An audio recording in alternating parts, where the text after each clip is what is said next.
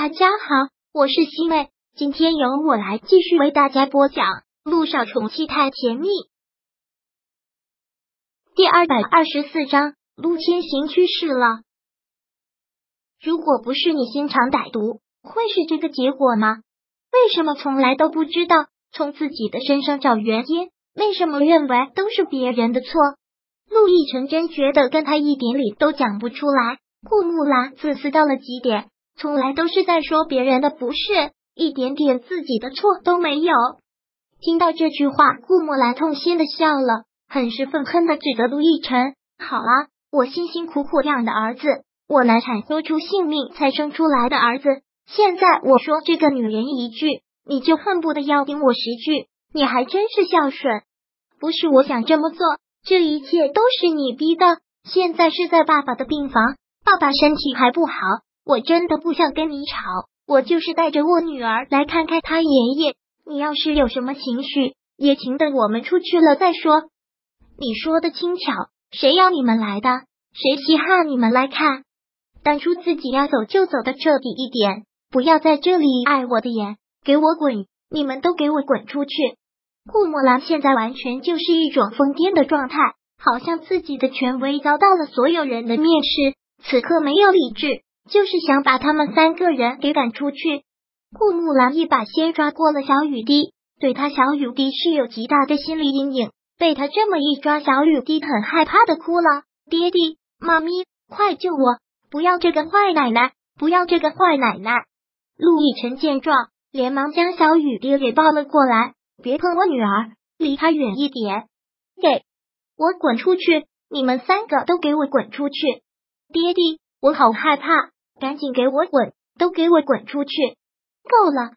就在这个时候，躺在病床上的陆先行大吼了一句，将放在旁边桌子上的杯子狠狠的摔在了地上。这一声响，所有人都安静了下来，所有人都看向了陆千行。此刻他的脸色煞白，气得浑身都在发抖，说话都说不顺畅。好好的一家人，这是干什么？是不是嫌我死的不够快？是不是嫌我死的不够快？陆千行说完这句话，紧紧的捂着胸口，然后感觉要喘不过气来，身子抖得厉害。见状，所有人都吓坏了。陆一鸣连忙先冲上去给他做应急抢救，然后呼叫了医生，需要赶紧推进抢救室，以最快的速度把陆千行推进了抢救室。进了抢救室之后，所有人的心都被蒙上了一层雾霾。因为他们都知道这一次真的是凶多吉少。杜奕晨坐在长椅上，紧紧的垂着头。此刻他是很恨自己的。如果陆千行真的有什么三长两短，那是不是他的错？他是不是真的不应该来？是不是都已经离开了六家，就应该离他们远远的？小雨滴刚才受到了惊吓，萧九带着他在外面先哄了一阵，看他的情绪平稳了。才带着他到了抢救室的门外。小雨滴现在看到顾墨兰就害怕，一直紧紧的跟在萧九的身后。萧九在陆亦辰的身旁坐了下来，他明白他现在心里的想法。吉人自有天相，爸爸会度过这一劫的。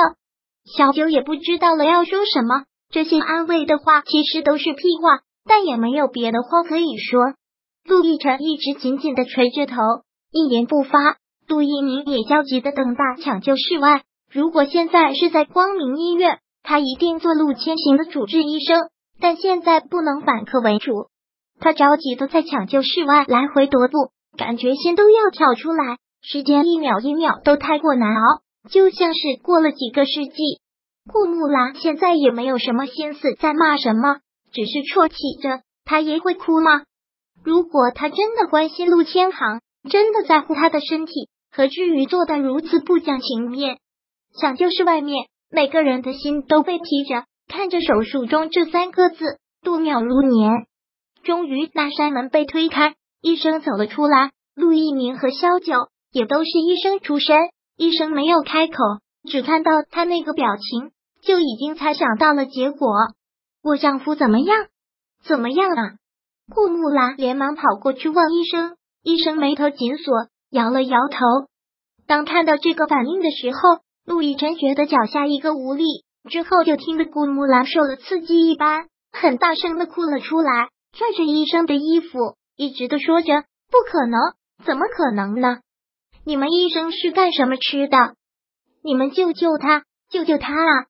陆亦辰整个人都愣在了那里，然后便看到陆千行被盖着白布从手术室里面推了出来。那一刻，他的心就像是被一把刺刀狠狠的刺了一下。刚才还握着他的手，跟他说，不管到什么时候，他永远都是他的好儿子。可此刻呢？不过几个小时的时间，他居然就闭上了眼睛，居然就永远的离去了。爷爷，这是怎么了？爷爷，这是睡着了吗？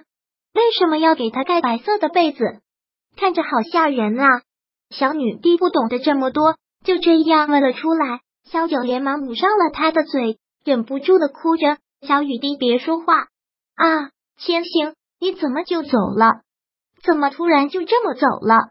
顾木兰哭的声音最是大，好像一整层楼都能听得到。陆亦辰就是冷冷的站在那里，看着陆千行的遗体，一时间嘴好像都被什么给封住，什么都说不出来，好像哭都哭不出来。陆一鸣就跪在陆千行的遗体面前，垂着头，一直无声的哭着。虽然他早就已经做了这个心理准备，但当这一刻来的时候，他还是接受不了。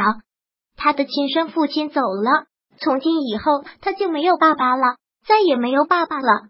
陆千行的遗体暂时被推进了太平间，顾木兰和陆一鸣一直守在遗体跟前哭，而陆亦辰就一直站在太平间的门外。身子很无力的靠在墙壁上，这个地方阴气重，萧九没有让小雨滴靠近，就跟他等在楼外。小雨滴一直问爷爷怎么了，为什么躺在那里不说话了？是死了吗？小雨滴虽然还小，但也懵懵懂懂一些。萧九只能是点了点头，是爷爷去了另一个世界，跟你外公外婆一样的世界。小九虽然见多了这种生死离别。但突然变成了这个样子，他心里也很难受，满满都是犯罪感，觉得自己就是那个始作俑者，就是个罪人。第二百二十四章播讲完毕。想阅读电子书，请在微信搜索公众号“常会阅读”，回复数字四获取全文。感谢您的收听。